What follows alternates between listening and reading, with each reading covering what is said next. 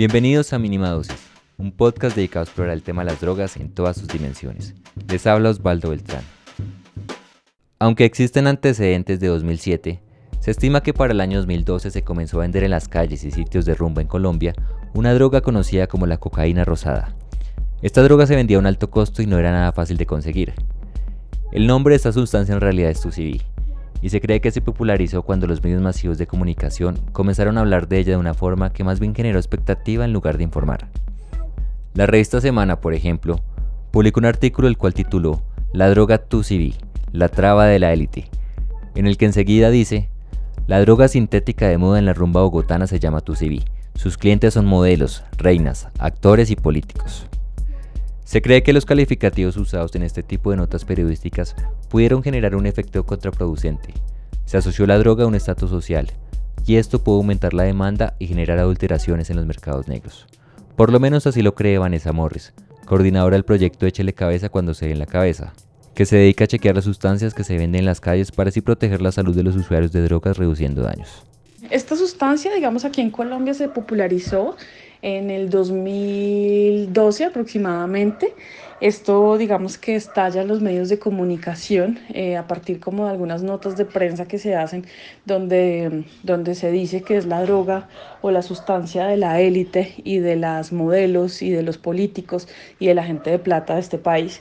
Entonces así se comienza a popularizar. Este tipo de cosas, digamos, pasan usualmente cuando los medios de comunicación de una forma irresponsable y desinformada también eh, ponen un tema sobre la mesa y lo que terminan haciendo es incitar al consumo y promoverlo de alguna forma. Entonces, a partir de ese momento se popularizó por los medios, por los medios de comunicación. ¿Pero qué es el TUCB? Lo primero que hay que saber es que no es una sustancia rosada. No se inhala ni tampoco es cocaína. De hecho, de acuerdo a su composición química, es más parecida al MDMA, es decir, al éxtasis o incluso a la mescalina. Al TUCB también se le conoce como Nexus entre otros nombres y es una feniletilamina. Las feniletilaminas son compuestos químicos que actúan como neurotransmisores y producen sensaciones de placer. Estos compuestos pueden ser generados por el cuerpo de forma natural o en sustancias como chocolate negro. En el caso del TUCB se trata de una feniletilamina psicodélica y que además también es un derivado de las anfetaminas. En cuanto a su presentación se encuentra en polvo blanco, no rosado, o en cápsulas. El TUCI fue sintetizado en 1974 por Alexander Chulgin, aquel farmacéutico químico estadounidense conocido por haber descubierto más de 230 compuestos psicoactivos, entre los que se destaca un tal MDMA. Aunque los efectos de las drogas suelen ser diferentes en cada persona, de acuerdo con los reportes de los usuarios que han consumido TUCB, los efectos aparecen entre 1 y 2 horas después de la ingesta. Durante este tiempo el usuario comienza a experimentar un aumento de energía y se siente un tanto inquieto. Luego, se experimentan efectos estimulantes y psicodélicos, en los que hay una estimulación mental, euforia, sensaciones de introspección y efectos visuales. La duración de estos efectos pueden ser entre 4 y 8 horas, dependiendo de la dosis. Hasta aquí los efectos del TUCB no suenan tan desagradables o peligrosos, ¿verdad? El problema es que esta es una de las sustancias más adulteradas, y como hemos dicho antes, al ser ilegal, no se tienen controles de calidad. Entonces, se han encontrado muestras adulteradas con LSD, ketamina, cocaína y éxtasis, entre otras sustancias, lo que implica que los usuarios están expuestos a todo un cóctel de sustancias y los peligros que esto representa.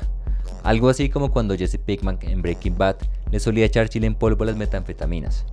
Vanessa Morris nos habló al respecto. El tusi colombiano, este preparado del que, de que estamos hablando, es una mezcla de diferentes sustancias, como les digo, es una mezcla eh, de sustancias como ketamina, cafeína, MDMA, en algunos, en algunos casos trae alguna, algunas porciones muy chiquitas del el 12B como tal, eh, pero usualmente es una mezcla de muchas, de muchas sustancias. Usualmente también le, están echando benzodiazepinas y hemos tenido el conocimiento de gente que le está echando opioides. Entonces, digamos que es una mezcla bastante peligrosa que pone en riesgo la salud de las personas. En una vivienda del barrio El Poblado fueron hallados tres cuerpos de dos mujeres y un hombre quienes, según las autoridades, al parecer habrían fallecido por sobredosis de una droga denominada cocaína rosada o tucibe. Esta peligrosa droga tiene unos componentes insólitos.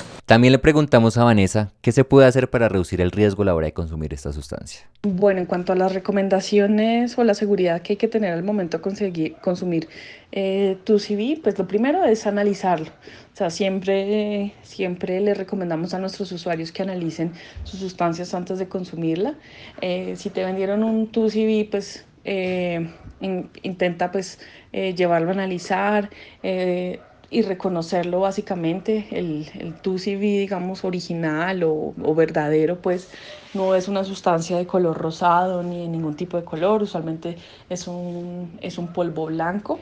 Eh, como les digo, es una fenitilamina psicodélica, entonces es una sustancia que tiene como unos efectos muy potentes eh, y que deben ser como, y, y por esa razón, pues debe ser muy bien dosificada.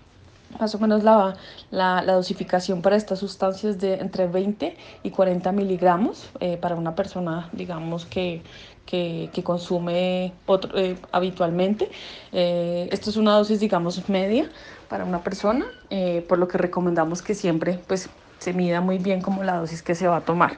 También recomendamos que no se mezcle con otras sustancias como alcohol, ni otros estimulantes como el éxtasis, eh, ni la cocaína, ya que estos efectos, digamos, que podrían, digamos, sobreponerse sobre esta sustancia. Eh, es una sustancia, digamos, de también tiene como eh, momentos también como introspección y este tipo de cosas, eh, por lo que no es recomendable que se use con más sustancias. Ya de por sí la sustancia es muy potente y tiene unos efectos, digamos, muy propios. Entonces, por esa razón, recomendamos no mezclarla con otras sustancias. Ahora bien, ¿cuál es el riesgo con el 2CB, el TUSI preparado colombiano? El principal riesgo es toda la combinación y la mezcla que existe con esta sustancia. Como les digo, pues tiene cantidad de, de tiene muchos componentes, muchas, muchas sustancias mezcladas como las benzodiazepinas, el MDMA, la cafeína, que en sí todos tienen unos efectos como muy contrarios entre sí. Entonces, eso es el mayor riesgo, porque los, los efectos, digamos que también se potencializan entre una y otra. Y cuando mezclas, sobre todo, este tipo de, de preparado, el TUSI, con, con alcohol, pues los riesgos aumentan muchísimo más. Esto fue todo por hoy. Recuerden que pueden seguir nuestros episodios en plataformas como Google Podcast, Apple Podcast o Spotify. También estamos en el portal de la línea del medio.